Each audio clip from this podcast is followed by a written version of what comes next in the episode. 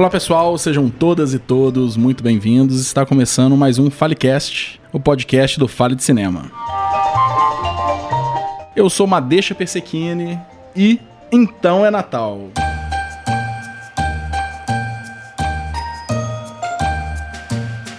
E no episódio de hoje a gente vai fazer um tema um pouco natalino, nós vamos fazer um amigo oculto. Esse ritual tão amado e odiado por famílias e grupos de empresa, mas nós vamos fazer um amigo oculto um pouco diferente. Nesse no amigo oculto cinematográfico do Fale, os presentes vão ser indicações. Então esse eu acho que vai ser o, o podcast que vão ter mais participantes, sem dúvida. É, vão ser sete participantes indicando sete filmes e cada um vai dar de presente um filme indicação para o outro. Como a gente tem integrantes em lugares muito diferentes do mundo, a gente tem gente aqui em BH, a gente tem gente no Rio, a gente tem gente em Portugal, Da Europa. mas que, que hora tá na França, né? Uhum. Que hora que tá na Espanha. Agora tem Berlim. Pois é, pois é. É, esse, a gente vai fazer um amigo oculto principalmente por áudios. Então, aqui no estúdio estou eu e meu lindo amigo Marco Mello. Oi, gente. E nós vamos pegar esses áudios enviados aí pelos quatro cantos do mundo e completar esse amigo oculto cinematográfico, tá certo? Eu espero que vocês gostem. Tem muito filme, tem muito filme bom. E é isso aí. Feliz Natal!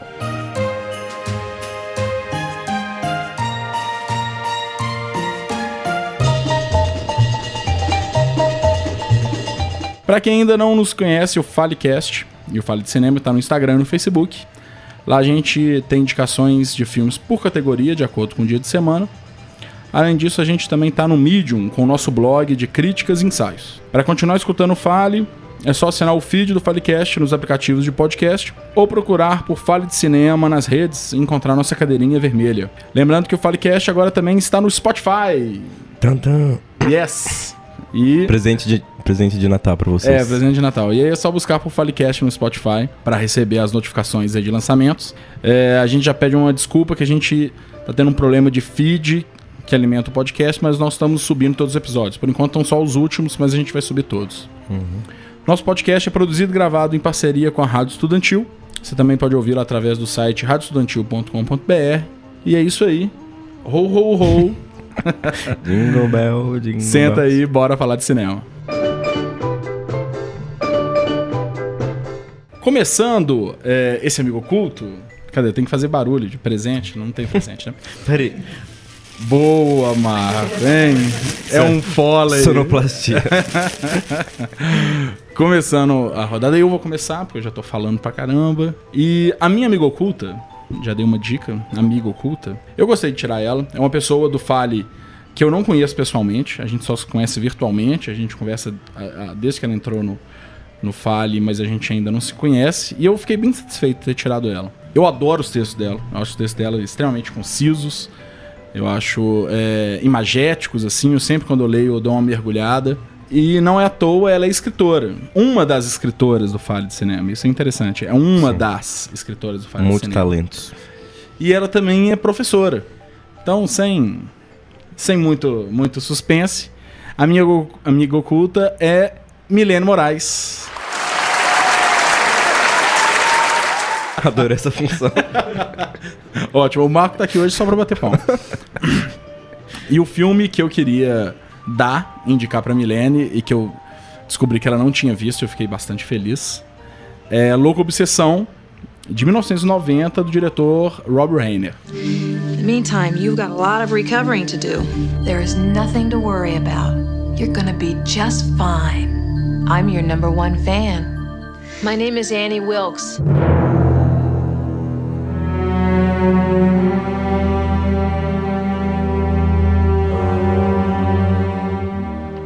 Esse filme é um clássico, né?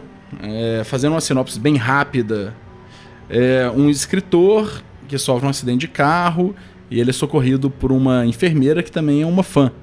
É, ao que parece uma, a fã número um dele. E no processo de recuperação, porque ele se machuca no acidente, a gente tem bastante coisa ali sendo revelada. Eu acho que a Milene vai, vai falar melhor do que eu. É, Louca Obsessão, o, o nome original é Misery. É um roteiro do Stephen King. que é interessante que não é a primeira parceria do Stephen King com, com o Rob Reiner. Eles também fizeram juntos Conta Comigo, que assim, eu acho que é um... Pelo menos é um dos filmes que... Da minha base, assim, de, de infância. Um, um filme que eu gosto muito. E por que, que eu tô indicando esse filme pra Milene? Eu acho que, que esse filme, a, além né, de ter de um dos, o protagonista, um dos protagonistas ser um escritor, eu acho que ele tem uma, um ponto de, de, de, de trazer uma ótica sobre o processo criativo da literatura que para mim é muito diferente. Porque o escritor nesse livro, ele ele está escrevendo uma franquia de, de, de, de livros e é uma franquia que ele já não gosta muito de fazer parte, mas dá dinheiro. Então ele tem um, uma editora em cima dele pedindo, quase obrigando ele escrever e ele também escreve porque ele sabe que ele vai ganhar dinheiro. Ele tem uma fórmula ali que, que, que dá certo. Por outro lado, mesmo tendo tudo isso, ele tem que passar por um processo criativo de conseguir criar uma história, criar um enredo, envolver os personagens e agradar os fãs, né? Que acaba que essas franquias longas na, na literatura viram um, um fanservice eterno, né? E eu acho que é por isso que eu, que eu pensei nesse filme é, quando eu vi que eu tirei a Milene. Para a questão do processo criativo na literatura e da antítese entre literatura encomendada e, e, e criatividade própria. E claro, é um filme que tem um pezinho ali no horror. Que sempre que eu puder eu vou trazer isso pro Falha, que eu, que eu gosto bem. Só falando rapidamente do filme, é, não, não querendo estragar a análise da Milene, mas o que eu mais gosto no filme é a questão de como que ele coloca o clima de tensão, que é constante, naquele enclausuramento que o, o escritor fica na casa da, da enfermeira, e como que ele sabe fazer muito bem feito as revelações é, da trama. Então ele usa muito plan alguns planos de detalhe muito bem colocados. Ele usa às vezes é, alguma, algum diálogo em, em off que está fora de, de cena, só para a gente entender a construção da casa, a geografia da casa e as revelações de como que o escritor vai tentar é, fugir dali. Eu não sei se, se. Tomara que pessoas que estejam escutando o programa não tenham visto esse filme ainda, apesar dele ser um clássico. Bem bom. É um filmaço. É um filmaço. Aquela atriz também era ótima. É, Sei é, o nome dela. É a Kate Bates. É Uhum. impressionante. É impressionante. Não à toa ela ganhou o Oscar. É um, é um, é um papel, assim. Ela, ela carrega o filme, né? Apesar que ela tá, tá junto com o Michael Ken, que também tá excelentemente no filme. Mas é. Todo mundo lembra de Misery, lembra de Louca Obsessão, lembra dela. Então é isso aí, espero que a Milene tenha curtido, porque é um filme que é um jovem clássico, eu acho, sem dúvida. E aí, Milene? Olá, seguidores do Fala de Cinema. Meu nome é Milene Moraes e eu tô aqui para falar para vocês as impressões acerca do filme que eu ganhei, que é o Louco Obsessão.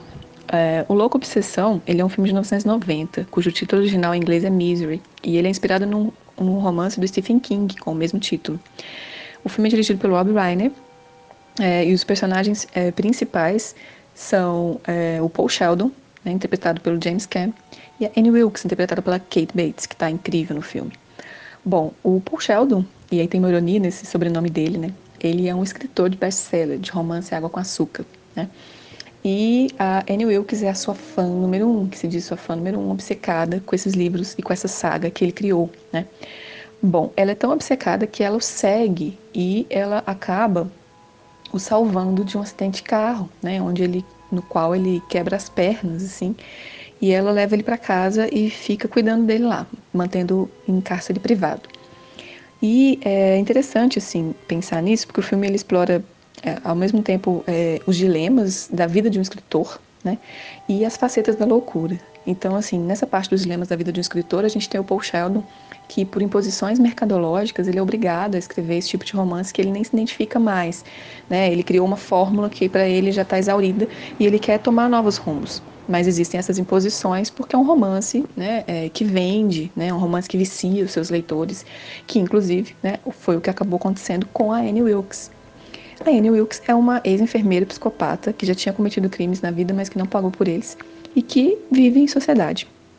obcecada e viciada nos romances do Paul Sheldon, ela não consegue conceber né, é, o fim da saga, né, que é quando ela lê o último livro e vê que o Paul Sheldon matou a personagem que ela mais amava, que é a Misery.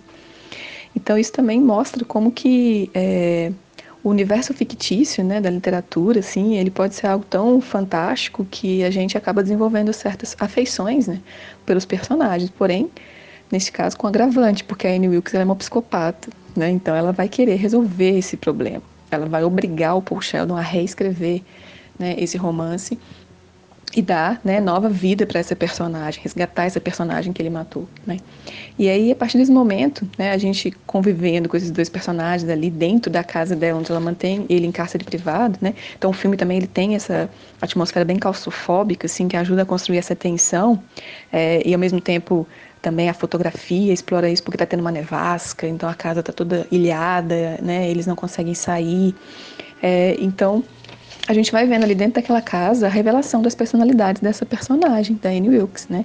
Que é capaz de momentos de fragilidade, de certa serenidade, né? É, momentos meio depressivos, né? Que ela que se contrasta quando ela se revela, né? Na sua outra personalidade, que é essa psicopata fanática, é, louca, assim, né? E doentia ali com uma ideia fixa, né? Então, uh, é muito, muito boa a atuação da Kate Bates, porque ela vai aos extremos, assim, sem nunca cair numa interpretação óbvia ou exagerada dessas personalidades, né? Ela transita, ela se movimenta por essas personalidades de um modo é, é, muito, muito incrível mesmo, assim, né? E acaba que o, o, diretor também ele conseguiu, é, de certa forma, ajudar a criar isso, porque ele explora muito bem a... Ele dá uns closes, assim, né? ele explora muito bem as feições da personagem, né? essas feições de serenidade, as feições demoníacas, quando ela está lá na personalidade psicopata dela, né? E ele vai mostrando isso, como que é, ela é uma mulher solitária, atormentada, depressiva, problemática, e por outro lado, ela realmente é uma pessoa doentia, né? Capaz de cometer crimes, assim.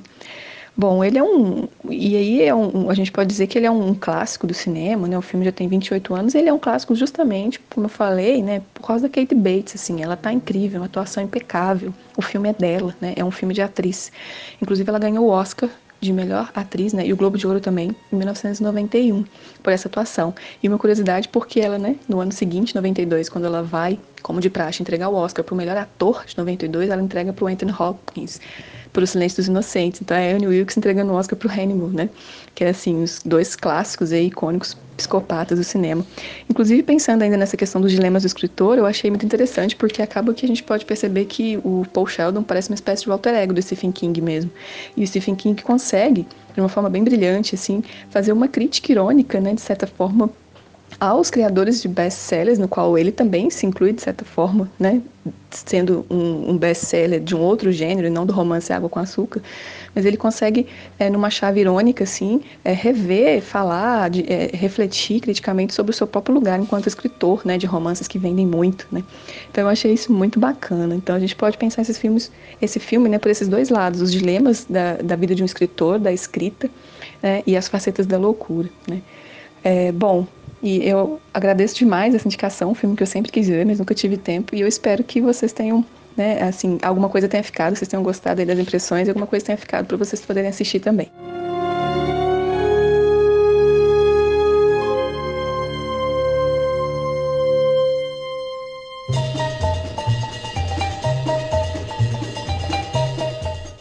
Vamos lá então, algumas dicas uh, sobre meu amigo oculto, ou a minha amiga oculta, né? Nós somos muitos aí nesse grupo, é, inclusive justamente por sermos muitos, né? Assim, eu nem conheço todos ainda, mas nós vamos nos conhecer em breve.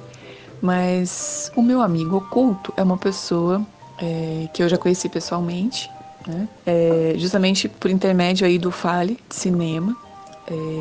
Eu acabei conhecendo essa pessoa e foi bem recentemente, assim. É, essa pessoa, eu tive a alegria de conhecê-la num dia muito importante para ela, que foi o lançamento do livro dela de poemas.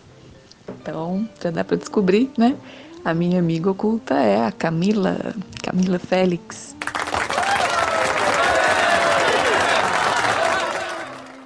É, Camila, fiquei muito feliz de tirar você É, ficaria feliz, claro, de tirar qualquer um dessas feras aí, qualquer uma dessas feras do Fale. E fiquei muito feliz de tirar você. E durante esses dias fiquei pensando no que eu gostaria de te indicar. É, o filme que eu vou te indicar, então, eu teria outras opções, mas optei por ele por algumas questões. É, primeiro, porque é um dos filmes que mais me tocaram, né? Assim, a gente sempre acaba passando um pouco por esse, né, crivo da nossa subjetividade, dos nossos afetos, assim, estéticos, né? E, e, esse filme é um dos filmes que mais me tocaram na vida, assim. Eu já vi algumas vezes é, e quero revê-lo até. É, e eu vi que você já assistiu um filme desse diretor, porque você já escreveu uma resenha no Fale sobre. Né? E o diretor de quem eu estou falando é o Krzysztof Kieslowski, que é um diretor polonês, né? E o filme se chama A Dupla Vida de Veronique.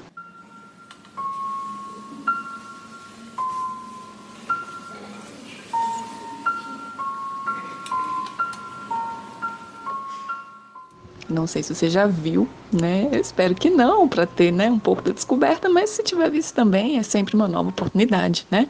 É, e é o seguinte, eu escolhi esse filme, como eu disse, porque é um dos filmes que mais me tocaram na vida, assim.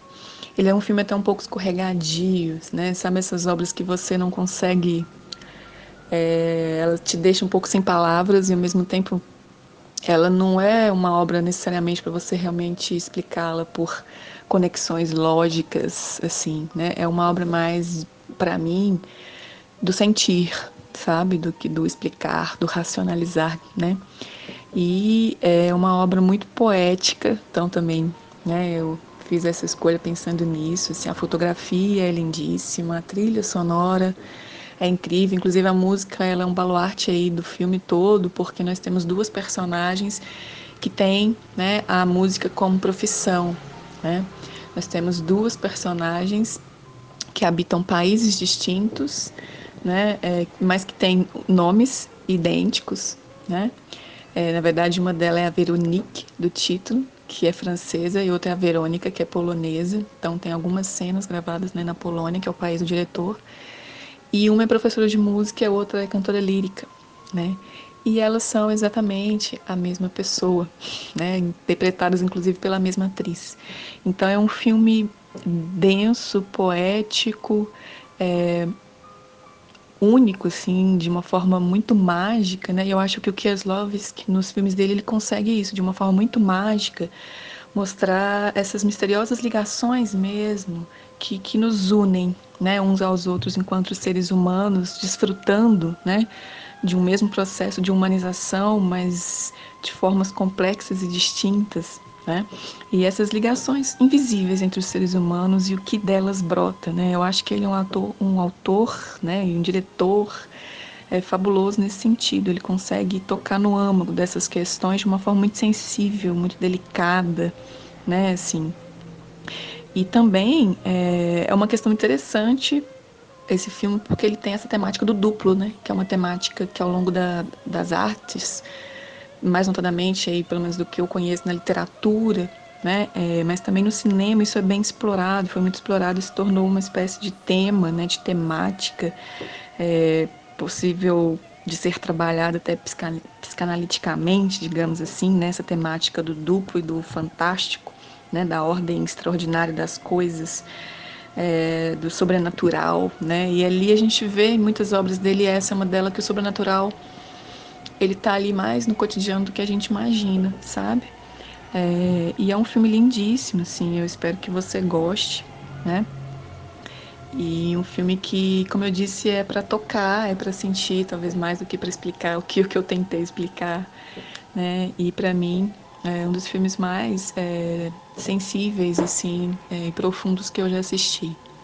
Eu espero que você goste, né? É, eu dei algum spoiler aqui, mas não tem é, tanta tanta coisa não. Você ainda vai ver muita coisa pelo filme, né? É, e é isso. Espero que você goste do filme. Depois você troque ideia aqui com a gente, dizer o que, que você achou. Foi um filme que eu escolhi com muito carinho para você. Tudo bem? É isso, galera. Um beijo para todos, ótimas festas e vamos continuar falando de cinema aí por esse 2019 afora. É isso. Um abração. Olá, pessoal. Aqui quem fala é a Camila Félix. Eu sou poeta, arquiteta e indico os filmes aqui na Fale com muita felicidade. E vim aqui hoje falar do filme que eu recebi nessa brincadeira, que é o filme A Dupla Vida de Veronique. Esse filme é, do diretor Kieslowski e é de 1991. Esse diretor é polonês e ele é muito conhecido principalmente pela trilogia das cores. Foram os últimos filmes que ele fez, ou pelo menos geralmente quando as pessoas falam dele, falam desse, desses filmes, assim, pelo que eu lembro. E a trilogia são três filmes: um é A Fraternidade é Vermelha, outra é Liberdade é Azul e a terceira é A Igualdade é Branca. E são filmes que falam um pouco assim de política e é, a vida particular. E eles são filmes bem parecidos com a dupla Vida de Veronique, eu acho. E até a atriz é alguns é a mesma que a Irene Jacob, que é a mesma que faz a Veronique neste filme que eu vou falar.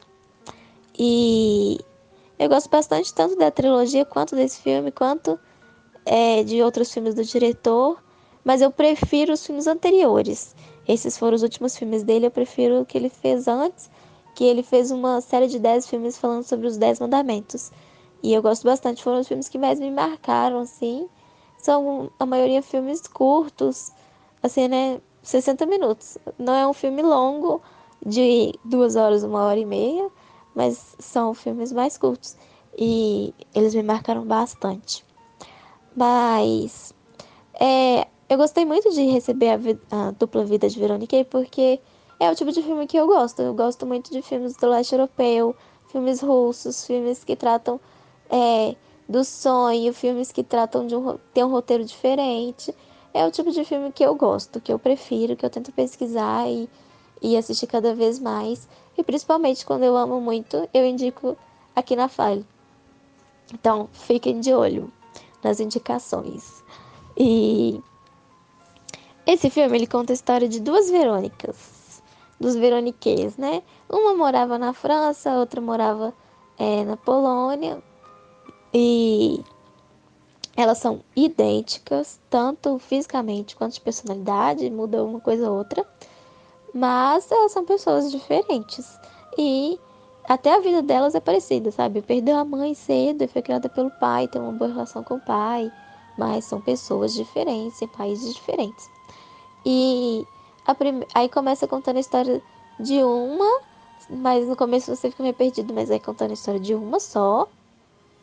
E ela é cantora e ela vai sai da França, vai morar na Polônia com a tia, ela começa a cantar num, num grupo é, selecionada e realizando o sonho de cantar nesse grupo e tudo é uma coisa muito importante para ela. E, e ela começa a passar mal e começa a ficar doente e morre cantando com uma parada cardíaca. É como acontece isso no meio do filme. E aí quando ela morre, começa a cantar a história da outra Verônica, que é a que mora na Polônia, que por acaso também era cantora e começa e ela resolve do nada que não quer mais cantar, que não vai mais cantar e começa a fazer exames é, no coração. Ela não sabia da existência da outra, sabe? Não sabia de nada da outra, ela só sente alguma, que alguma coisa mudou, que alguma coisa sente falta de alguma coisa na vida dela e retoma essas resoluções, como parar de cantar e, de, e começa a fazer os exames. E é impressionante que ela começa a se transformar também. Ela começa a, parece que ela começa a viver de outra forma, a, se transformar de acordo com a, ela sente a perda da outra Verônica. As duas não se encontram, geralmente tem vários filmes que, aconte, que acontecem isso, né? De dois personagens iguais, idênticos que se encontram, ou alguma coisa parecida, mas elas não se encontram. Tem um momento, uma cena muito bonita, em que a primeira Verônica vê a segunda. É, entrando no ônibus, mas a segunda não vê a primeira. Então ela só vê assim de relance uma cena mágica, elas duas, ela vê a outra.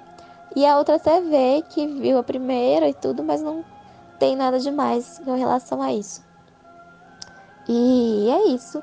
Aí e, acontece isso e eu acho que eu acho mais, o que achei mais importante no filme, que mais me marca assim, são é tanta fotografia, é, ser tão importante quanto a forma que as duas Verônicas vivem e sentem, né? Elas são. O filme é muito sensitivo e as personagens são muito sensitivas. É, é muito bem trabalhado, muito bem amarrado isso. É impressionante. O som é muito importante, a música. Eu acho que daqui, sei lá, 20 anos, se eu escutar uma parte dessa música, desse filme, eu vou lembrar desse filme. Não, a música não se esquece, é muito marcante a música principal que toca quase o filme todo. É tanto várias cenas que são bem sensitivas mesmo. A Verônica, ela sempre para as duas. Param e sentem o ar, a chuva, a poeira, a luz. Isso dá uma vontade assim de sentir mais, de ser mais sensitivo com a vida e com toda todo o nosso dia a dia, em vários momentos que a gente encontra com esses vários sentidos, né? Com vários elementos da que a gente tem contato. E é isso, sim.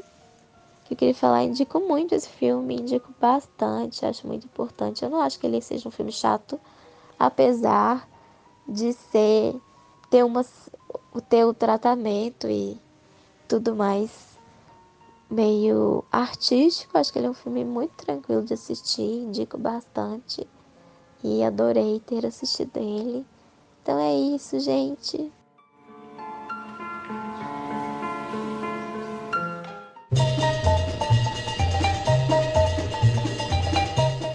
Vamos lá. É, a pessoa que eu tirei no Esse Amigo Oculto é uma pessoa que eu gosto muito, tenho um carinho muito grande. Se eu pudesse, eu ficava abraçando assim muito tempo. Eu gosto muito dessa pessoa. Gosto muito das outras pessoas também aqui do Fale, mas essa pessoa eu gosto por, é, gosto tanto porque eu conheço há mais tempo. Eu conheço antes do Fale existir, antes do Fale começar. Eu já conheci essa pessoa. E eu conheci essa pessoa porque é ele. E ele é um fotógrafo muito incrível. E tem uma câmera muito boa. E geralmente faz alguns trabalhos com fotografia, com filmagem, com, em várias situações. E um dia foi gravar um, eu e um grupo de amigos meus que fazia uma, um grupo de que fazia poesia e tudo, fazia leitura de poemas. E a gente foi gravar uns vídeos lendo poesia. E então eu conheci essa pessoa. E desde então, desse primeiro dia, acho que já tem mais de dois anos ou dois anos, eu comecei a ter uma. tive um carinho muito grande para essa pessoa e comecei a ter uma relação, contato com ela e tudo. E quando o Fale de Cinema começou, eu descobri o Fale de Cinema através dessa pessoa e essa pessoa que, come... que também começou o Fale de Cinema, não sei se foi quem idealizou direitinho, mas eu sei que estava lá no começo e é, é a pessoa que eu tive o primeiro contato. E, e é um projeto que eu adorei na hora, né? Que eu, que eu vi. E gostei tanto que hoje em dia estou aí, né? Há muito tempo, muito, hoje em dia não, já tem muito tempo isso.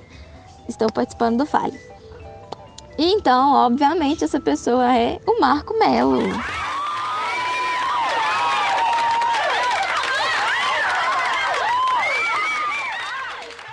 Aí sobre o filme que eu vou indicar para o Marco, é um filme que eu vou seguir é, a linha, indicar uma coisa que um, um, filme, né, que eu gosto muito e que tem a ver com os filmes, o tipo de filme que eu gosto e assisto bastante, que é um filme russo e artístico e eu acredito eu difícil de entender é, e de assistir também é difícil.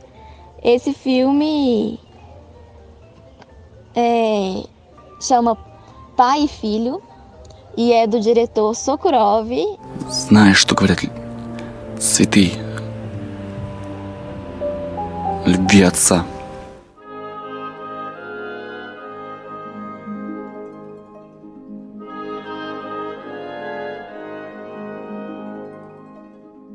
Ele é da Rússia e ele se inspira muito no Tarkovsky, né? O Tarkovsky é um dos principais diretores russos, é um que todo mundo conhece e que tem uns filmes assim bem poéticos, filosóficos e cheio de referências e com imagens maravilhosas. O Sokurov fez um filme que é o meu filme preferido na vida, que é o filme Fausto, e eu descobri ele através desse filme no cinema, quando eu fui assistir. E eu, eu adoro a história do Fausto, já li vários livros e vários filmes porque é uma história famosa no mundo todo, né? De um homem que é, faz um pacto com o diabo para poder conseguir é, conhecimento e algumas outras coisas, mas acaba perdendo a alma. Uma história bem legal, assim.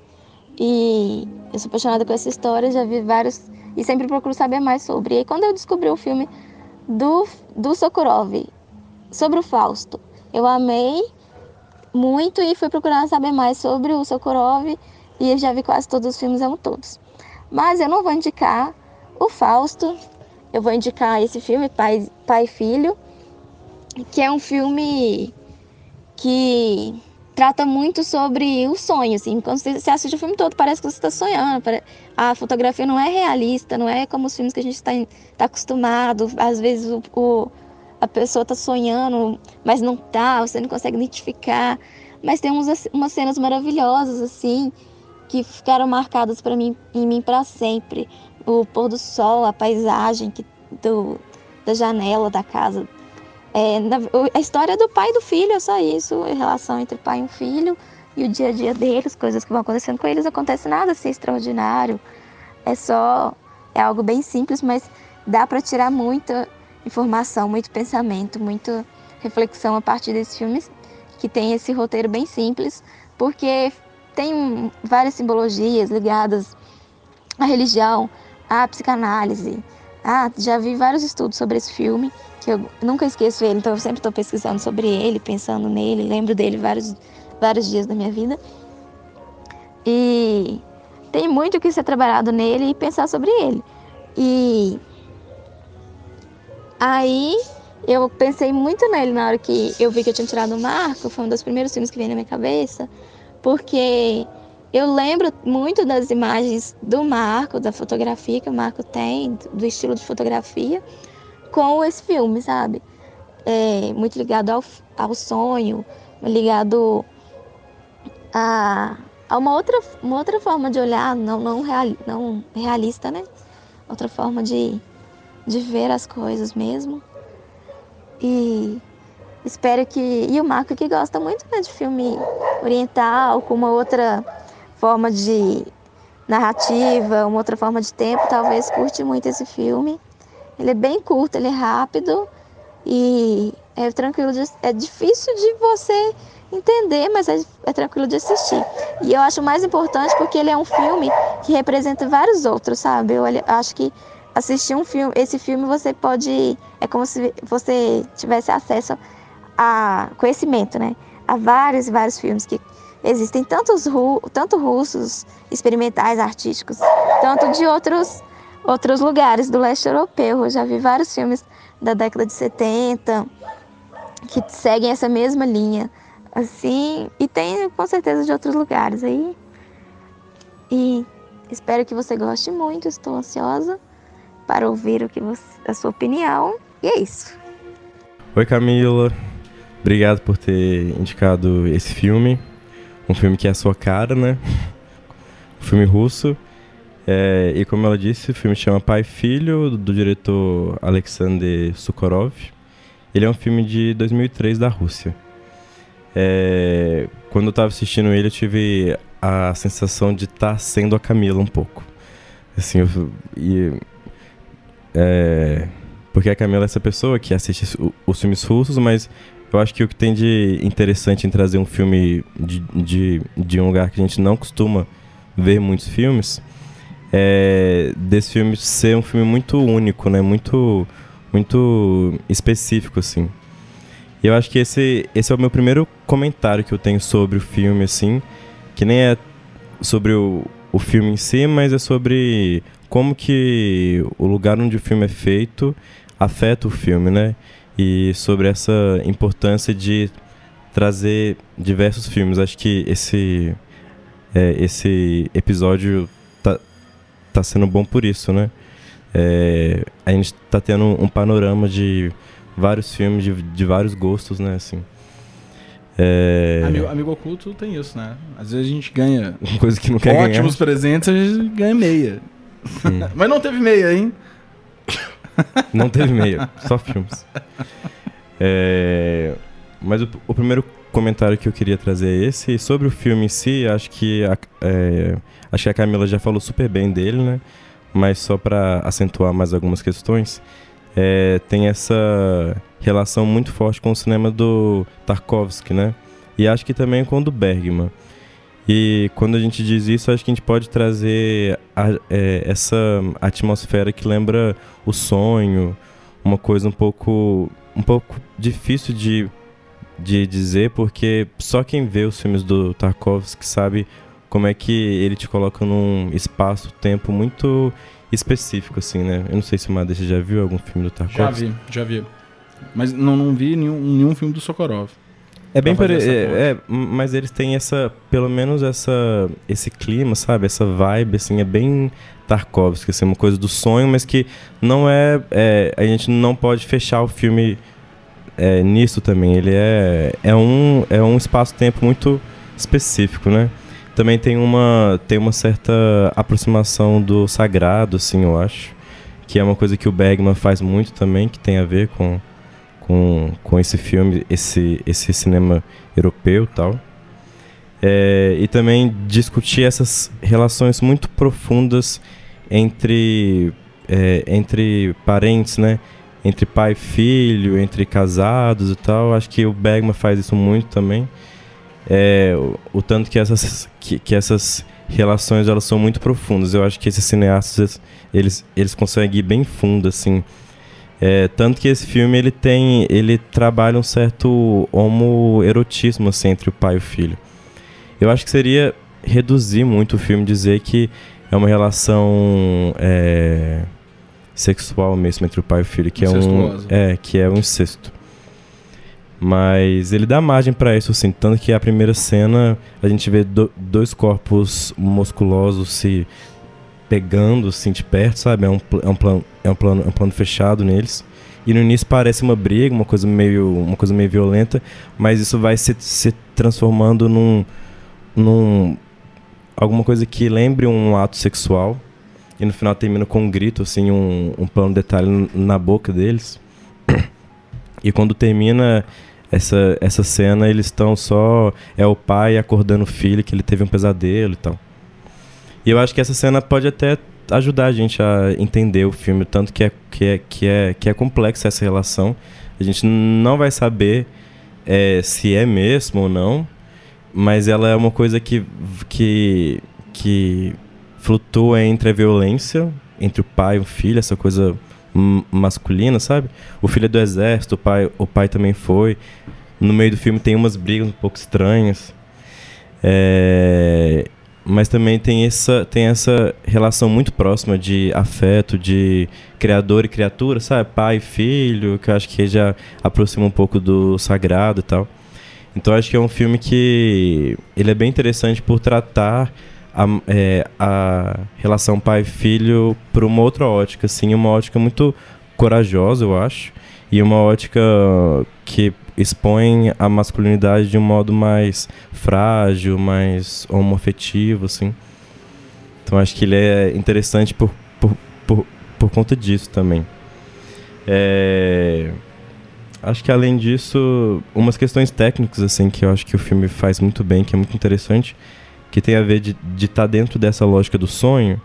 E aí, então, todo o, todo o desenho de som, a fotografia, os cortes, a montagem, é, os espaços, assim, todos eles são nada realistas. Tem sempre os cortes são um pouco estranhos. É, a fotografia ela é um tom de sépia e tem um tom meio esfumaçado, assim, parece que é uma coisa meio angelical, meio etérea, sabe? Sempre puxando pro onírico, assim. Né? É, mas ao mesmo tempo não dá para fechar nesse, nessa coisa do, do onírico só, sabe? Acho que é um filme que é difícil dizer onde é que ele tá. Isso é muito interessante no, no legal, legal. nesse campo do cinema europeu. Assim, acho que quem já viu Tarkovsky, igual a gente falou, sabe que é um espaço que ele não se, ele, ele não se pretende ser entendido também, eu acho. É. É o, último, o único filme que eu vi do, do Tarkovsky foi Stalker. Hum, é, exatamente. É, né, essa, é, a gente fica propositalmente perdido ali, mas é um, um perdido bom, né? Sim. É, convidativo. Eu, eu acho que esse cinema europeu ele é bem ele é bem forte assim que ele tá bem longe desse realismo assim ele não precisa mais se preocupar em ficar explicando né assim porque que ele não é realista e tal que é uma coisa que enfim é, é ótima. Mas enfim acho que é isso que eu queria dizer. Muito obrigado Camila. Espero que você Gostou do presente? amei. Vou guardar na minha memória. E no meu torrent mas Olha, mu- PF. muito obrigado aí pelo, pelo filme. Espero que você tenha um ótimo fim de ano. E que você continue com a gente nos próximos Fales. A gente gosta muito de você e da sua e do seu jeito pisciano de ser. Beijos.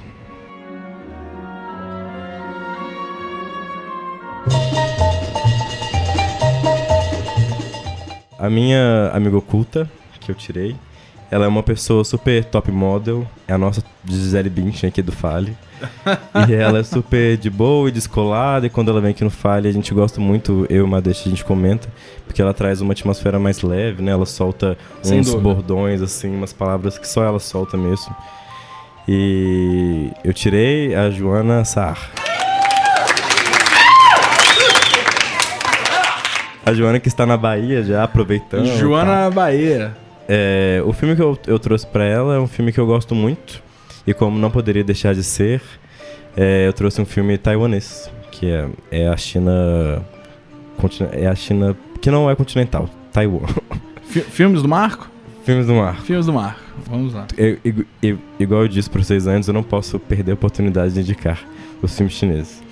É, mas eu, eu, tô, eu tô trazendo o filme é, As Coisas Simples da Vida, é do diretor Edward Young.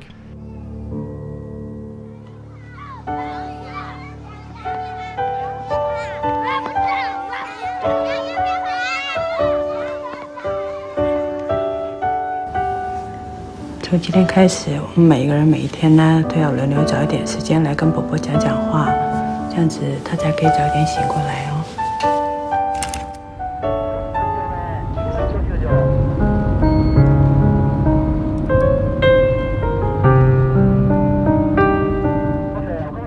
Esse filme é do ano 2000 é, e ele aborda uma família que tá passando por alguns pequenos conflitos assim. E aí ele consegue tratar muito bem todos os personagens com muita atenção, individualmente, mas em conjunto também. E eu, eu adoro esses filmes de família assim que consegue tratar dessas relações entre eles, mas consegue dar uma atenção especial para consegue entender que a família é um conjunto, mas também são seres individuais. É, e eu trouxe e eu tô dando esse filme também de presente pra Joana porque ele é um filme bem fim de ano, assim, bem coração. Às vezes é um momento pra entender as nossas famílias e tal. É, e também porque no filme tem uma personagem que pra mim é muito especial, que é que é a filha que por causa de um, um determinado por conta de um determinado evento ela acaba ocasionando no coma da avó. E ela tem uma, uma pequena interferência, mas ela, ela é real, assim. É, e aí a Joana perdeu a avó dela recentemente, então achei que foi é, que esse filme pudesse ser um filme pra esquentar o coração dela, assim. Mas enfim, eu vou deixar pra, pra Joana falar, porque é um filme muito rico e muito afetuoso, assim. Acho que ele tá mais nesse plano do afeto mesmo. E vamos ver o que, que ela vai trazer pra gente. Vai lá, só, Joaninha. Só fazendo um comentário aqui, é o segundo filme que você indica no Falecast do Edward Young. O Um- prim- um monotema, talvez? Não, não, nem sendo. E o primeiro, eu não vi. é, Como, como pronuncia, Marco? O primeiro? Não, como pronuncia? É II? É, esse é II. Eu não sei como é que fala, acho que é II. Mas... Tá. Eu não vi II, Uhum. mas a gente já conversou sobre a história de Taipei. É, que é lindo também. Que é lindo. Que realmente Uhum. é um filme lindo. É um filme, filmes do Marco maravilhoso. Que você não tinha gostado tanto. Não, gostei, eu gostei. Eu, eu Sim. não gostei tanto do. Antes de ver, assim, é um Sim. filme que até hoje eu lembro dele. E cresce muito. Uhum. Eu acho que no- é o mesmo lance dos filmes russos da Camila, assim. Você precisa É. abrir o coração. Não, eu quero. Eu, quero, eu, tô, eu feliz, tô assim. bastante ansioso com, a- com as opiniões da, da Joana. Da Joana, ele, ele é bem bonito. Então vai lá, Joana. Beijo pra você. do meu querido Marco. Eu fiquei. Foram várias temáticas que me chamaram muita atenção. É, e vai ser meio complicado pontuá-las porque é muita coisa, assim. E o filme, por ser um filme muito extenso, são 2 horas e 53 minutos. É bastante tempo de filme, que também requer paciência. É, não é qualquer espectador que consegue assistir e, e absorver o que o filme consegue nos passar. Eu falo que não é qualquer espectador porque tem que ter paciência mesmo. E se for um, um espectador impaciente, vai ser mais complicado. Mas enfim, tirando essa parte técnica, é, o filme, primeiramente, me chamou mais atenção pelas cenas. É, o começo de tudo era num casamento. E assim, não sei muito bem do que se trata da história. Ninguém sabe, né? Aparentemente. Mas é uma família é, taiwanesa que está no casamento, celebrando um casamento. É, e a neta é a, o casamento do tio da família. E a neta conversa com a avó e a avó fala que não se sente bem e pede ao pai para levar a avó em casa. É esse, esse é o começo. E nisso, é, recentemente eu perdi minha avó e eu já fiquei um pouco mexida também por se tratar dessa temática de neto com, com avós, né? De netos com os avós. Então eu fiquei um pouco mexida e o Marco já tinha me dito isso e eu já fui assim meio que me preparando. A segunda parte foi o olhar do diretor. Eu que estudo é, cinema e literatura e principalmente a poesia no cinema, o II foi um, um, um grande, uma grande obra para estudo, porque o filme é, como eu já falei, é um filme mais parado, com cenas extensas, muito silêncio. Então, é, as cenas são as cenas principais e as mais marcantes são poéticas.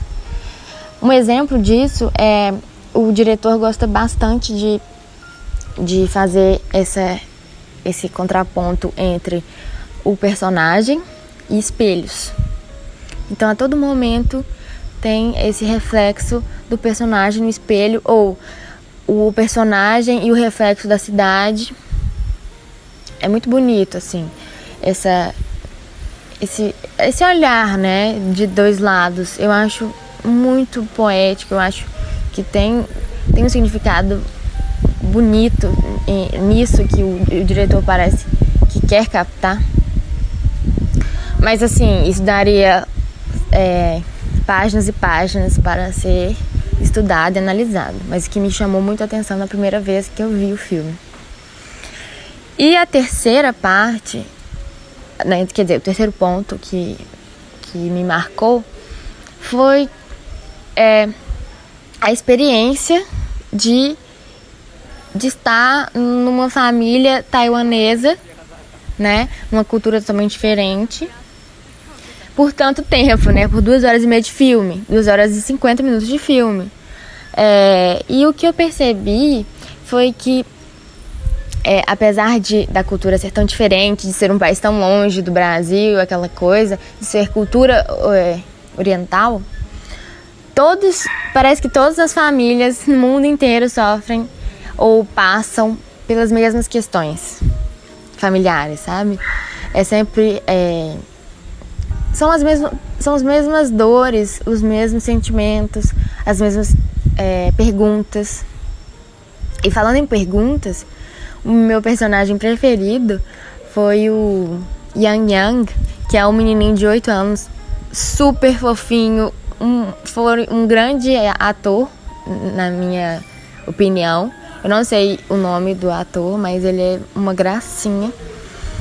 E o Yang Yang é uma das, das pessoas mais sábias, um dos personagens mais sábios do filme todo. Que é um menino de 8 anos que faz perguntas maravilhosas para o pai, que eu acho também uma relação linda, da relação do pai com os filhos. É, isso também me mexeu muito comigo. E, e aí ele faz várias perguntas para o pai numa parte do filme e o pai fala com ele: "Eu vou te dar uma câmera para você tirar as fotos. E assim você vai ter tudo documentado e aí ninguém pode te questionar. E esse menino faz cada coisa maravilhosa com essa câmera, sabe?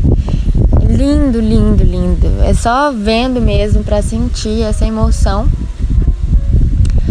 E o que mais que eu posso falar desse filme tão lindo? São tantas coisas que sério, tem que ser parte por parte, porque é, é realmente um filme maravilhoso.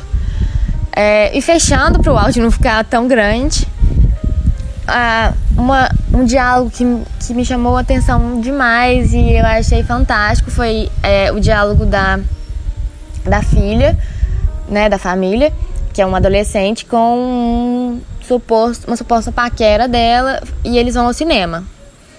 E aí ela fala meio que é, nossa, mas esse filme é muito triste, é igual à vida real. E aí o menino fala, mas é isso que os filmes são. Eles só são a imitação da vida, são, são, umas, são cópias da vida. E por isso que a gente se identifica tanto com os filmes. E é exatamente isso que eu sinto que todos, que essa arte é tão, é tão linda, né? Mexe tanto com a gente. E é isso, gente. Desculpa pela falação. Mas esse filme realmente me marcou muito, eu chorei bastante. Espero que vocês possam ter a oportunidade de assistir. Mais uma vez, Marco, muito obrigada. Você é uma pessoa incrível, com um coração maravilhoso e esse filme só fez reafirmar é, o que eu penso de você.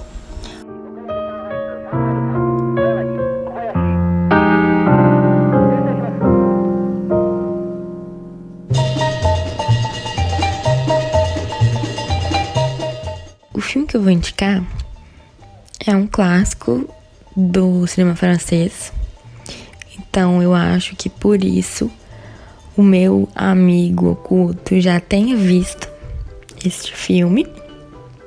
Mas, apesar de tudo, eu acho que é, o filme Jules Jean, de François Truffaut. À mon avis, c'est beaucoup trop beau pour eux, mais tant pis, on choisit pas en public.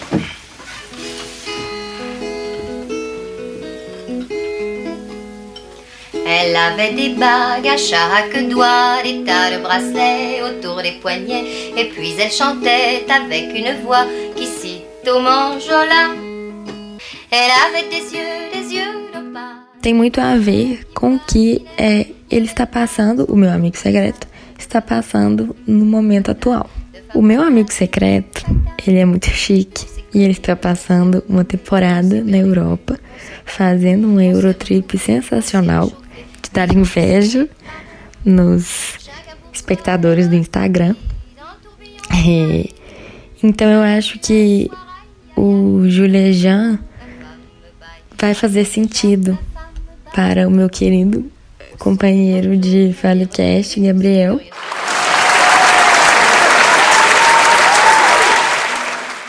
Que sabe muito de cinema e gosta de falar sobre cinema. É muito bom compartilhar o coletivo com pessoas que gostam tanto de cinema como eu. E eu aprendo muito com o Gabriel, com os outros integrantes. Gosto muito do que ele escreve, acho é, de uma sensibilidade enorme. Então eu acho que o, o filme que eu escolhi para ele vai fazer muito sentido, porque é um filme é, que se passa na França, obviamente. É, é da década de 60, mostrando é, todo aquele aquele savoir de vivre dos franceses que e, e, numa fase super política, filosófica.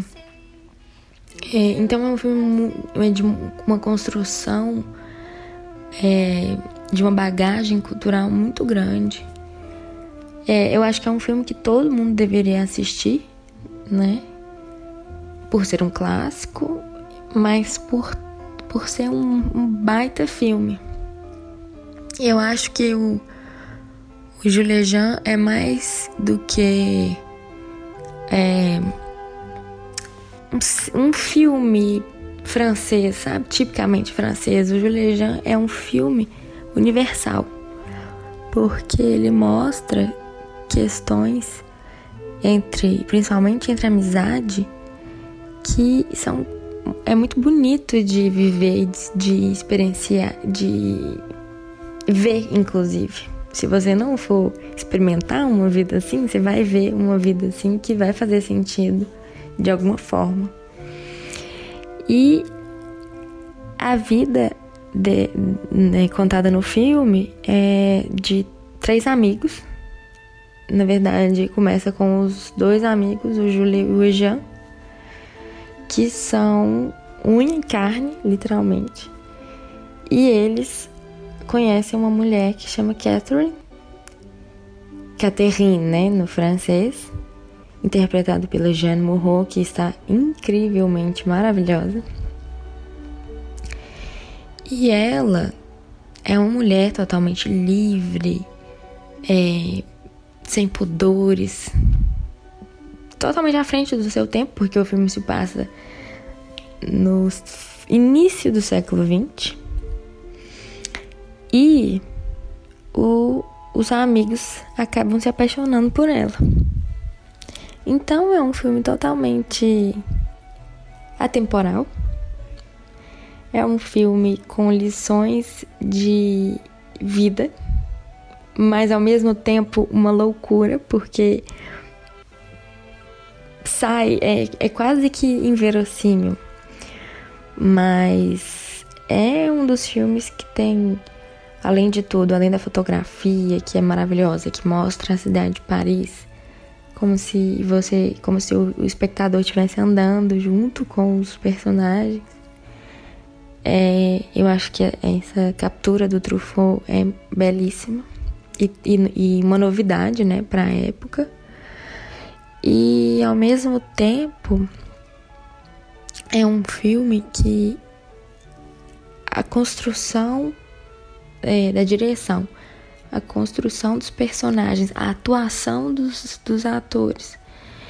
E o roteiro, que é inspirado num livro, é muito bonita.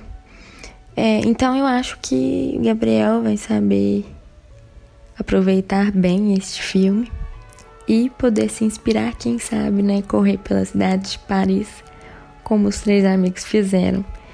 É, então é isso, gente. Eu acho que todo mundo, se puder assistir esse filme, assista. Boas festas e um feliz 2019 que a gente assista a muitos filmes bons, se Deus quiser. Um beijo, galera. Alô, Fale de Cinema, estou aqui mais uma vez para participar desse Falecast incrível com um filme também incrível que a Joana me indicou. E meu nome é Gabriel, Gabriel Araújo. Já estou aqui no Fale há um bom tempinho. Já gravei alguns outros Falecasts com essa galera, com essa galera maravilhosa. E basicamente, só para me apresentar, para que vocês também me conheçam, eu sou estudante de jornalismo, de comunicação social, também de cinema, de certa forma, por fazer formação complementar em cinema lá na UFMG. Atualmente eu estou em intercâmbio, eu estou em Lisboa, por isso essa minha vibe saudosista com tudo e com todos. E estudando cinema negro, tanto cá quanto lá no Brasil, que é meio que uma área em que eu me interesso e pelo qual pretendo seguir. E falando agora especificamente sobre esse filme incrível, eu recebi da Joana o filme Jules Jean, um filme de 1962 do François Truffaut um filme que eu nunca tinha visto, embora já havia conhecido antes, e que me encantou assim de forma muito bonita. Principalmente o argumento da Joana foi muito válido também, né? Por eu estar aqui em solo europeu e tudo isso, eu acho que o filme mexeu um pouco comigo porque ele exalta essa juventude bonita da vida, sabe? Essa juventude sempre presente, sempre constante nesse filme específico, principalmente na figura da Catherine, que é Catherine, olha eu tentando falar pra vocês. Ai, que coisa feia. Na figura da Catherine, que é, digamos, uma mulher livre, eu acho que a gente pode usar esse adjetivo para qualificar ela. E por ser livre, ela é livre nas decisões, ela é livre no modo de pensar, no modo de amar.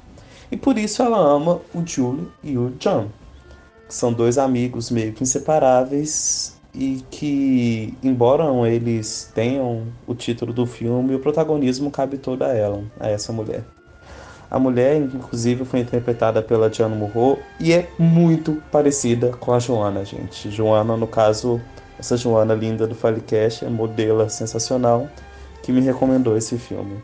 Muito parecida com a Joana, por isso que, sei lá, além de todos os outros motivos, eu fiquei lembrando dela durante todo o momento que assisti o filme. Agora, sobre o filme específico, acho interessante valorizar esse eu acho que o filme tem dois momentos, grandes dois momentos assim, que muda tanto na forma quanto no conteúdo. Existe uma alegria pelos primeiros encontros desse tri-casal, vamos chamar assim, quando vocês assistirem vocês vão entender o que eu quero dizer. E que é uma alegria perceptível até no modo como a câmera aparece junto com ele, sabe? Uma, sei lá, no primeiro momento do filme a câmera tá sempre a brincar, tá sempre próximo dos personagens, meio que você percebe ali uma sei lá, uma intensidade, um sentimento bonito compartilhado entre, entre os três. Algo que não muda, né, que não, não quer dizer que muda drasticamente, mas algo que fica diferente no segundo momento do filme. Porque é um filme intercalado justamente pela Primeira Guerra Mundial. E os amigos, por exemplo, o Jules sendo austríaco e o Jean sendo francês, meio que eles ficaram em diferentes lugares do front. Enquanto o Júlio teve que servir a Alemanha, o Dino serviu a prata dele francesa, junto com os aliados e enfim. Nessa. Aliados não, tríplice, tríplice aliança. Tanto faz, não importa nesse momento. Embora a guerra não tenha prejudicado a amizade entre os dois amigos, essa amizade continua a mesma, sei lá, a despeito de qualquer possível conflito ideológico que poderia ter surgido, a guerra meio que serviu como divisor de águas nesse relacionamento entre os três, possivelmente. Porque a Catarina casou com Jules, teve um filho, enquanto Jean teve continuou na França, mas depois vai visitar o casal na não sei se é Alemanha, não sei qual país que é. E enfim, começa uma série de novos relacionamentos e novas propostas assim. Mas essa é coisa é interessante, porque existe um momento histórico muito legal, que ele pega desde a bela época da França, passa pela Primeira Guerra Mundial e termina com a ascensão do Hitler na Alemanha. Mas é um momento histórico que, embora sirva bem como cenário, não é um momento impeditivo, sabe?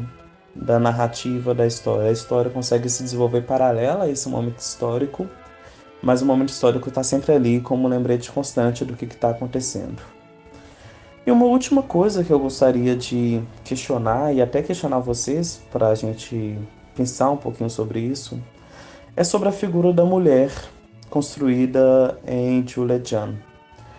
Ao passo em que no início a Catherine é conhecida, é reconhecida como livre, dona de suas atitudes e forte em certo sentido, aos poucos vão se criando uma imagem de loucura na personalidade dela que me deixou questionando até que ponto mulheres livres foram categorizadas como loucas através da história e até que ponto a representação da Catherine serve para confirmar ou reafirmar isso. Não sei, mas é algo que eu queria saber. E para finalizar de verdade, gostaria de terminar com essa frase. Nossa frase é uma frase do filme, um diálogo que o John faz consigo mesmo, que coube muito bem nessa minha experiência agora como um estudante intercambista em Portugal, que eu achei muito bonito. Que ele está comentando sobre ah, o que ele pode ser, blá blá blá blá blá blá blá. E chega um momento em que ele pergunta para si mesmo: Mas o que posso ser? Ele mesmo responde: Um curioso. Isso não é profissão. Ainda não. E ele responde a si mesmo: Viaje, escreva, traduza.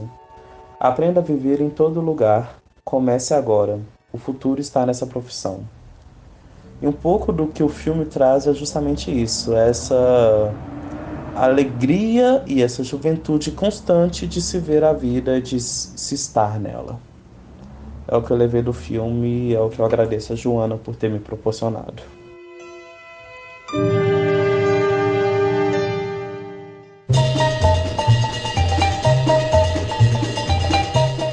Pessoa que eu tirei, já vou dar um leve spoiler, que é uma mulher, é uma mulher que eu admiro pra caramba. Pra caramba mesmo. Porque eu acho que enquanto a gente tá nesse corre de analisar filmes criticamente, de assistir, comentar e indicar, ela tá num corre mais amplo ainda de produzir. Eu acho isso muito fantástico, você se mudar de um estado para estudar cinema, estudar produção de cinema produzir alguns filmes, produzir imagem, acho isso muito bonito. E ainda produzir mostras sobre a imagem, por exemplo, sabe? Algo que a Laura Batitucci, já falei, já denunciei quem é, faz muito bem. Eu admiro muito ela porque ela sabe muito sobre cinema. Eu acho que ela tem esse know-how e essa experiência no assunto que é muito, muito bonita mesmo. Eu já tive a honra de poder gravar podcasts com ela, tanto no Fala de Cinema quanto no Cinematório, e sempre foi uma experiência muito boa. Valeu muito a pena. E o filme que eu vou indicar pra Laura. Eu acho que é fruto de umas conversas que a gente vem tendo recentemente. Recentemente a Laura. Eu estudo cinema negro, então meio que nesse último ano pra cá desde o início do ano, na verdade desde o meio do ano passado para cá, eu venho tentando desvelar muito do cinema negro brasileiro, tanto no passado, quando a gente volta lá no cinema novo e efetivamente tem a presença do negro na imagem nacional, quanto no presente, quando diretores negros, diretores e diretoras negros estão produzindo seu próprio filme.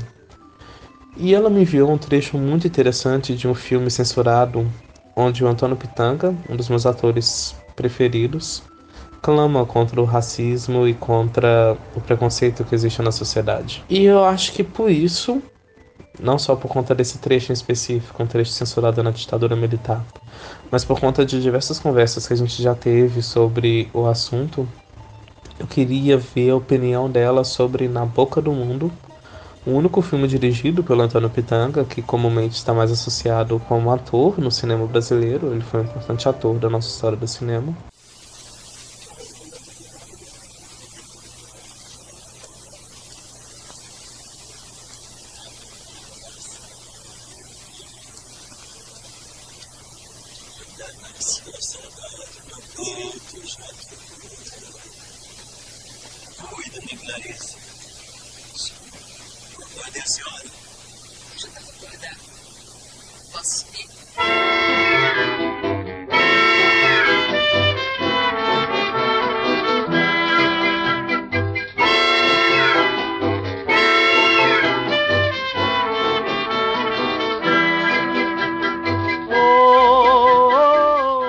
Filme que eu já escrevi aqui, já escrevi um ensaio sobre ele. E é um filme que eu acho que brinca com a nossa expectativa, porque a gente espera um filme que o Pitanga vá falar, vai sempre bater na mesma tecla que ele sempre bateu, na tecla do racismo, da opressão e tudo isso. Ele faz isso, mas ele contorna isso de uma maneira mais leve, apresentando a figura do malandro e apresentando algo que ele chama de confluência entre as três raças, um triângulo amoroso entre uma branca, uma mestiça, que ele chama de mulata, e um negro, que é ele o protagonista da história. Eu acho complexo e em certa medida até polêmico. O que ele. polêmico para os dias de hoje, obviamente, com certeza, porque naquela época era uma revolução falar disso assim, com tanta cara de pau. Eu acho isso muito massa. Mas eu acho que eu queria muito ouvir a opinião dela sobre isso, sobre essa polêmica que talvez é construída no filme. Porque, acima de tudo, é um filme muito leve. É um filme muito gostoso de se assistir, com umas cenas bem icônicas, assim. Se passa no interior do Rio de Janeiro, do estado do Rio de Janeiro. Então, tem aquela praia mais interiorana, aquele clima tropical muito gostosinho, assim vilas pequenas, pessoas que se conhecem falam uma das outras o tempo inteiro. E é muito massa o modo como essas coisas vão se relacionando nesse triângulo que acaba. Não que acaba, mas que gera reviravoltas polêmicas não, mas reviravoltas inesperadas ao longo do, da história. É isso. Queria muito ver a opinião sua, Laura. Espero muito que você goste do filme. Espero que ele te ajude de algum modo nessas suas. nesse seu caminho lindo que eu não sei onde vai dar, mas que eu tô super ansioso para descobrir. E falemos sobre cinema. Que isso é incrível. Oi, gente do Fale. É, eu sou a Laura, Laura Batitucci, e eu tô aqui para falar um pouco sobre o filme que eu fui presenteada pelo Gabriel, que foi o Na Boca do Mundo, de 1978, do Antônio Pitanga. É, como apresentação, falar um pouco sobre mim, eu já sou formada em letras pela UFMG e eu saí de Belo Horizonte em 2017, ano passado, para fazer cinema e audiovisual na UF, na Universidade Federal Fluminense, no Rio de Janeiro. Em Niterói, na verdade. E aí, é, desde então, eu tô, tô cursando cinema e também trabalho numa produtora que produz algumas mostras no Rio de Janeiro. É, basicamente é isso. Quanto ao filme, voltando ao filme, é, o Gabriel me, me presenteou com esse filmão, que é um filme brasileiro da década de 70, do Antônio Pitanga. É, o Pitanga, ele era, ele era ator. Na verdade, ele é ator, né, até hoje. e só que nesse filme ele faz a direção e o papel do protagonista, que se chama Antônio também. É, e nesse filme o protagonista, o Antônio, ele lida com duas mulheres, uma mulher negra, que seria Cibele Rubio, uma atriz que na época também não que era uma atriz estreante e tal, que fez a Terezinha, e com uma mulher branca que é a Norma Bengel, que faz a Clarice, que é a outra protagonista do filme. É... Basicamente a história do filme é ele nessa cidade pequena no interior do Rio de Janeiro, que chama Atafona, que hoje em dia é parte de São João da Barra, que é uma cidade bem, bem pequenininha mesmo, no norte do Rio. E a história dele com essa que ele era noivo da Terezinha, e aí na cidade chega a personagem Norma Bengel, que, que é uma mulher rica, branca, bem sucedida, que separada do marido também. E nessa nessa cidade ele tenta é, ele quer sair de lá ele e a Terezinha eles querem uma vida melhor no Rio de Janeiro em outra cidade grande e ao mesmo tempo ele começa a se envolver com a Clarice, que é essa mulher que chega no, na cidade. É, e todas as, as, questões envolvendo os dois assim são abordadas no, no filme. E bom, eu assim vamos passar para a parte mais de opinião. Eu gostei muito do filme. É, eu acho que é um exercício de direção muito interessante do Pitanga, que nunca tinha dirigido nenhum filme.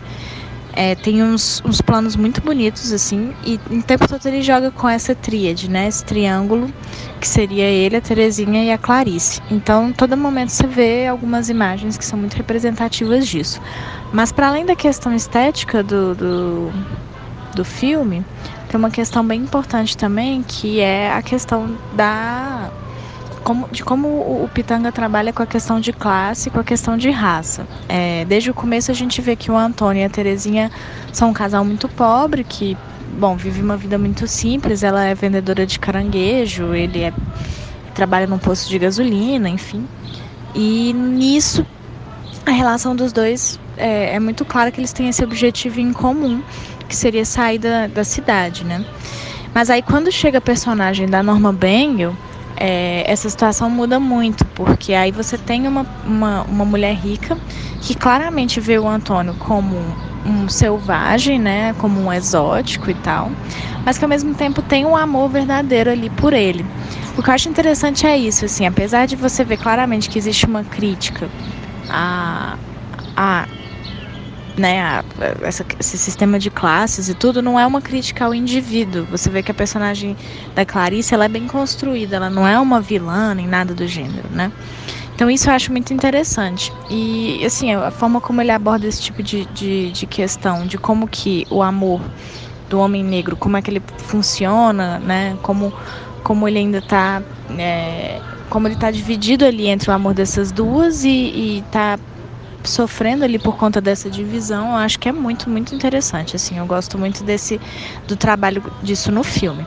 É, eu só, é, talvez não sei se é uma crítica, mas é uma, um ponto de reflexão quanto ao filme, que assim ele sexualiza bastante o corpo da mulher, apesar dele sexualizar também bastante o corpo do, do homem, né, do Antônio. É, em vários momentos a gente tem nudez explícita e tal. E nesse sentido, é, eu não sei se, se cabe ressaltar isso aqui, que as duas mulheres são sexuali bastante sexualizadas, assim, mas que elas também, principalmente, você vê um olhar sexualizador partindo da mulher branca, né, partindo ali da, da Clarice em, em relação ao Antônio, e eu acho que isso em parte é uma crítica que o filme faz, né, que você, que você vê a Terezinha ali mais contida, aquela menina que foi criada pelo né, uma família mais conservadora e religiosa e que tenta evitar ao máximo é, se corromper no sentido sexual e tal. Mas ao mesmo tempo você tem a Norma Bengel, que é uma mulher claramente muito mais intelectualizada, que é mais, mais liberal e tal, mas que tem esse olhar sexualizador em relação ao homem negro, assim. Então são muitas questões mesmo trabalhadas pelo filme nesse sentido.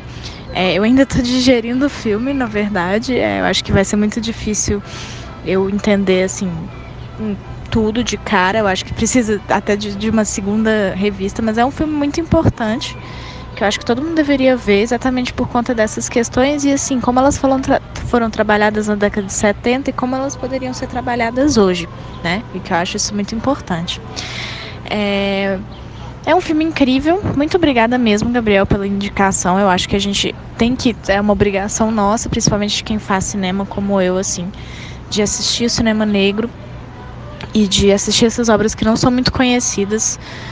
Exatamente por. E, claro, por último, assistir cinema brasileiro, gente. É, é fundamental. A gente renega muito o poder do nosso cinema. Muito obrigada, Gabriel. Beijo.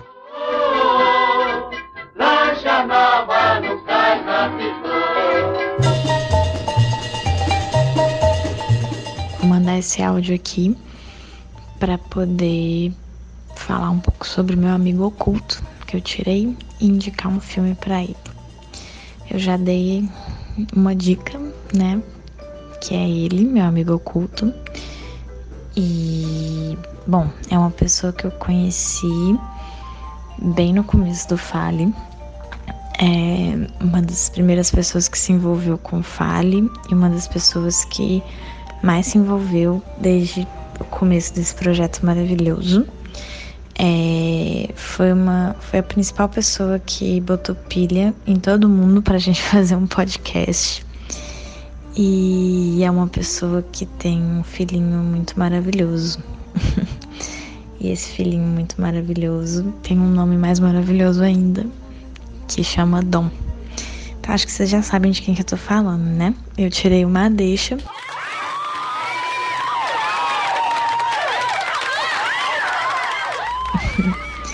Fiquei muito feliz de ter tirado você, Madeixa. E porque, poxa, é muito, muito bom poder te indicar um filme. Tive que pensar muito para indicar, porque eu queria indicar um filme de terror, já que você é fã de filme de terror. Mas isso é um problema meio sério porque eu não vi muitos filmes de terror. e você viu muitos filmes de terror. Então eu fiquei meio na dúvida sobre qual filme indicar, mas no final das contas eu vou indicar um filme é, que não é exatamente de terror, que é um filme que parte de uma ideia de terror, mas que acaba fazendo uma comédia. É, esse filme é um filme muito muito difícil de, de se encontrar por aí, mas que é um filme muito interessante que poucas pessoas viram, é um filme que chama Juan de los Muertos. É um filme cubano. Ele é uma brincadeira com essa premissa dos filmes de zumbi. É um filme que que é feito com, com um orçamento baixo e que é feito em, em Havana, em Cuba. E é do Alejandro Burgues. papá y mamá quieren una mordida del nené, abuelito está más activo que de costumbre. Juan de los Muertos, nosotros tenemos la solución.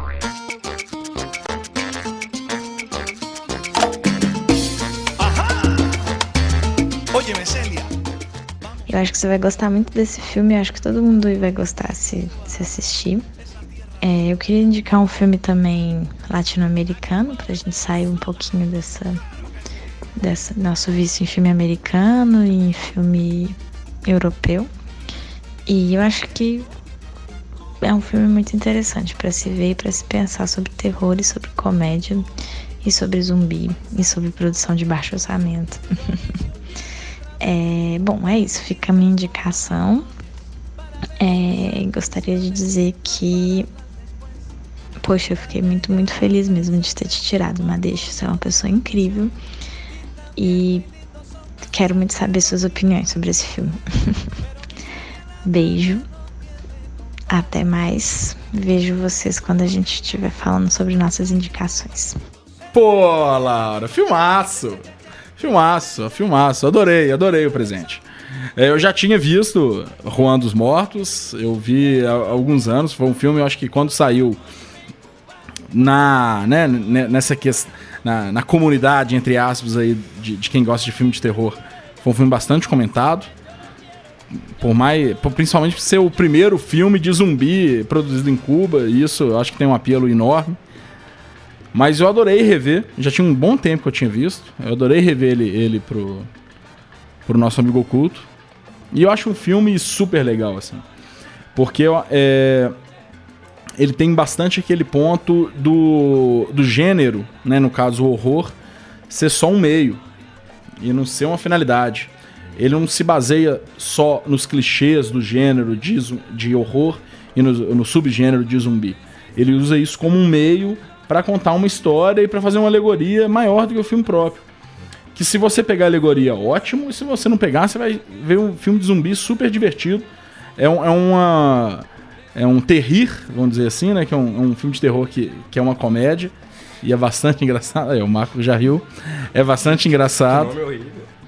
Terrir. Você não conhecia, mano? Não. Põe no Google. E ele é bem engraçado. É igual aquele A Madrugada dos Mortos-Vivos.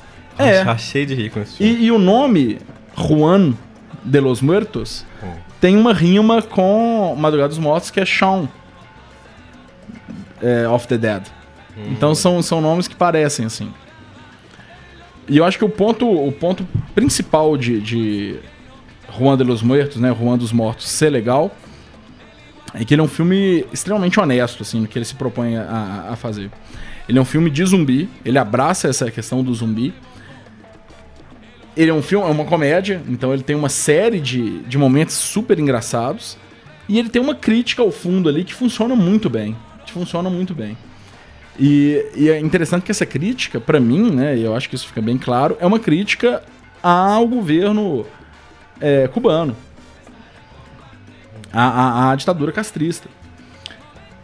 Só, porém, esse filme foi financiado pelo governo cubano também. Então, tipo, aí você tem a ah, ditadura cubana, né? Censura, tá? Pô, esse filme é uma, é uma, é uma crítica aberta ao governo de Fidel Castro. Mas por ser alegórico, você não acha que dá uma disfarçada, não? Não, não dá. E porque. Não, fica claro. O, o, o, filme tem uma hora que fica explícito. Tem um, uma hora tem um personagem que ele chama Califórnia. Que ele fala que o sonho dele é sair de Cuba. E que, se, que ele vai sair, alguém vai perguntar de onde você veio. Ele fala, ah, eu venho do, de Cuba. Onde que é Cuba? Cuba é uma ilha no. No, no Pacífico comunista. O que é comunismo? Não, comunismo é uma, uma ideologia de Fidel Castro. Quem é Fidel Castro? Não, se ele perguntar isso, eu fico no país para sempre. Sabe, ele fala isso no início do filme. Ele deixa claro que é um filme que tá criticando. A questão. E ele usa o zumbi como uma massa de pessoas que tá simplesmente andando para frente, independente do que, que tá acontecendo.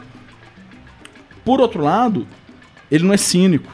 Então o, o personagem, que é o Juan, ele tem um amor por Cuba que impede ele de sair. Ele não quer sair. Ele, ele fala no filme várias vezes: Eu sou um sobrevivente. Eu sobrevivi às várias mudanças que Cuba passou e essa é mais uma. Bonito. E é um, é, um, pô, é um filme bem legal. Entre os momentos engraçados, eu queria levantar alguns aqui que eu acho bastante é, é, memoráveis. Que tem uma hora bem no início que o, o, o Juan, né, que é o protagonista e os amigos dele, eles têm que desenvolver um negócio já que Cuba está sendo atacada por zumbis e eles precisam sobreviver e eles precisam fazer dinheiro para tomar rum. Eles fazem um negócio que é Rua de los Muertos, matamos seus entes queridos. Então, se, se- se- se- se seu pai tá um pouco estranho, me liga, que a gente dá um jeito nele. Tá? Que ótimo. E aí eles vão numa hora numa cliente e a cliente fala: Não, eu aluguei o quarto por uns é, espanhóis. Eu alugo três quartos, mas eu só declaro dois. Então é, é cheio de coisa, de, de piadas que são feitas por cubanos, assim. Uhum. Da questão, ah não, é uma cu- cubana que declara só dois quartos pro governo cubano para pagar menos imposto, mas na verdade ela aluga três quartos e são espanhóis. E aí, quando descem os zumbis espanhóis, tem prostitutas no meio, sabe?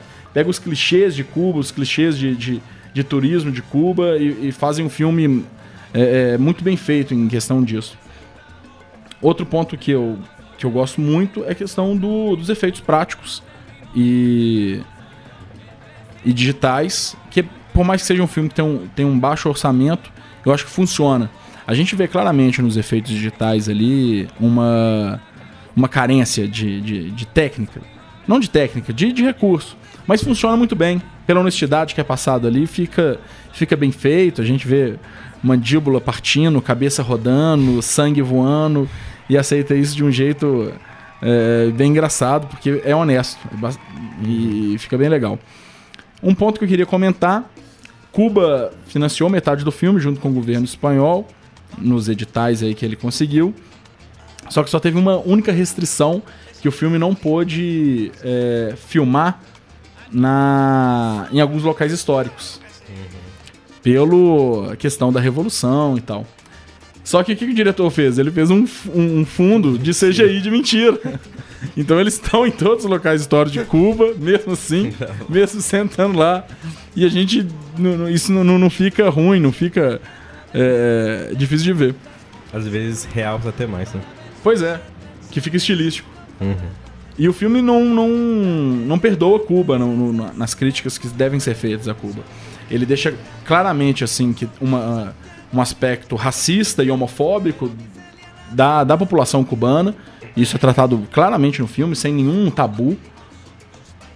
E só que como abraça todas as nuances, vamos dizer assim, ou várias nuances do, do povo cubano, junto com uma alegoria, junto com um pano de fundo de zumbi, pô, é um filmaço, assim, sabe? É, um- é, um- é, é é uma pérola ao gênero de, de zumbi. Eu adorei ter, ter revisto esse filme, Laura. Eu gostei muito. Foi um presentaço de Natal poder ver. Não, desafinei. Poder ver Juan de los Muertos para o Natal. Pô, foi bom pra caramba. É um filmaço.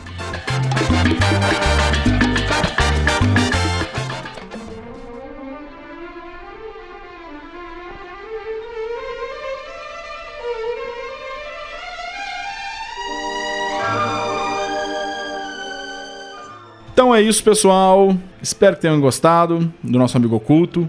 Não deixe de assistir os, os presentes e os filmes indicados, claro.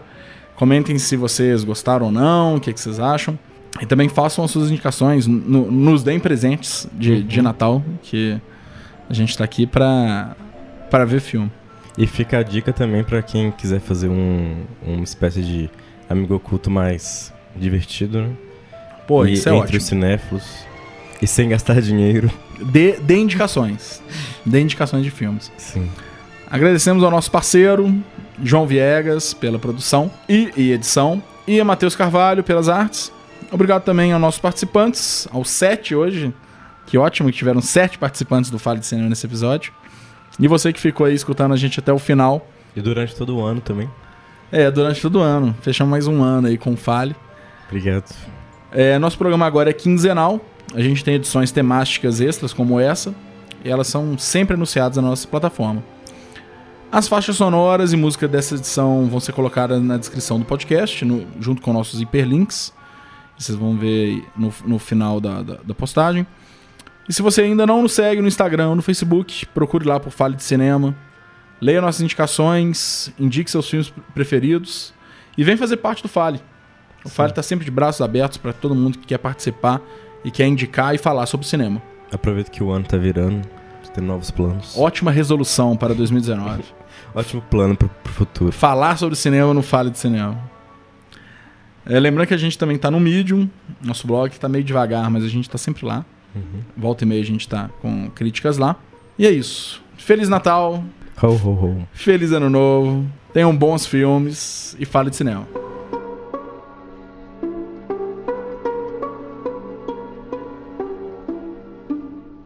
A minha fala ficou ok? Ficou ótimo. É porque eu não tô ouvindo direito. Eu, eu, Pega, eu pega uma cervejinha. embaixo. Paga uma cerveja pra gente lá, mano. Lá embaixo? Pode ah, aqui.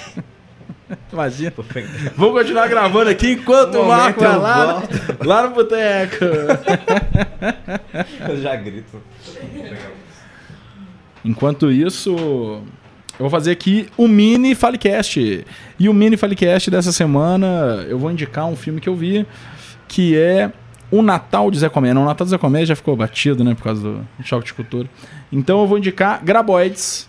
Eu revi Graboids essa semana. Você lembra de Graboids, João? Que isso? Ataque dos Vermes Malditos? Nossa, é um filmaço. Pra- Isso. Não, mas é. Pra, um, pra vocês que gostem. Você já viu Graboids, Marco? Graboids? Putz, tô no meio aqui. Vai, vai. Gente, Graboids é um tô filme. o dia que Loucademia de Polícia. nesse Não, não, mas Graboids, Graboids passava na sessão da tarde. João. Graboids é que tem uns vermes gigantes no deserto e os caras ficam correndo dele e, É e não pode andar no chão porque senão treme e eles É saem. É uns anos 80 isso? É, pô, não, é- não na verdade é, é final de 90, assim. Acho que eu já vi isso. É Maldito Aranha baseado nisso. Ataque dos Vermes Assassinos. Talvez. Esse e é. tem uma mulher com uma arma, com uma roupa meio de safari. Não, não. Mas assim, já, já, já teve até Graboids 4. Então essa é a indicação do, do Falecast, mini Falecast. Acabei de fazer um mini Falecast aqui, beleza? Que criou agora. É. Vamos lá, vamos lá.